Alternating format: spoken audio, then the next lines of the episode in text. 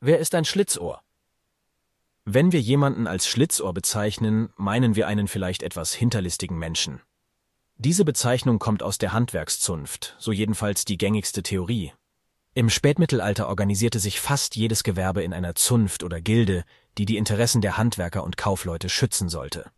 Früher trugen Handwerker als Zeichen der Zugehörigkeit zu ihrer Zunft oft einen Ohrring. Der war golden und sollte so laut Berichten auch als Geldanlage für knappe Zeiten dienen. Zum Beispiel, wenn junge Handwerksleute nach der Lehre auf die Walz gingen, also drei Jahre und einen Tag unterwegs waren, um auf Wanderschaft neue Arbeitspraktiken und andere Regionen kennenzulernen. Ließen sie sich aber etwas zu Schulden kommen, dann wurde ihnen der Ring aus dem Ohr gerissen. Damit wurden sie bestraft, aus der Zunft ausgeschlossen und hatten ab da also ein Schlitzohr. Heute gehen manche zukünftigen Gesellen der alten Tradition der Walz noch immer nach. Der Ohrring wird ihnen, sofern sie überhaupt noch einen tragen, aber hoffentlich nicht mehr so brutal entrissen.